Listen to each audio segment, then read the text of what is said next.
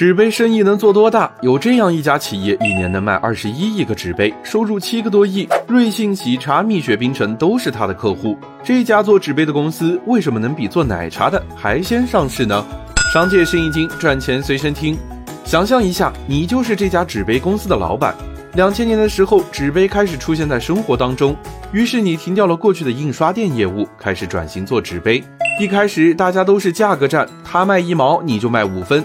但市场在两千零八年发生了变化，那一年限塑令推出，白色污染被政策限制。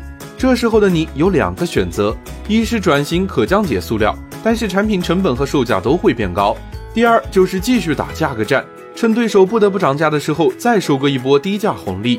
机智的你果断选择了转型可降解塑料。加上过去擅长的柔性版印刷，你的杯子一下就卖爆了。瑞幸喜茶都找你买杯子，这两家企业加起来一年要买一个多亿的杯子。看着眼前上市日程计划，想着敲钟那天自己的样子，你也许会想，你做的最对的一件事情，不是转型做纸杯，而是抓住了新消费的趋势。做奶精的嘉禾食品上市了，做代糖的三元生物也上市了。热热闹闹的新消费，最风光的其实是背后的供应链企业。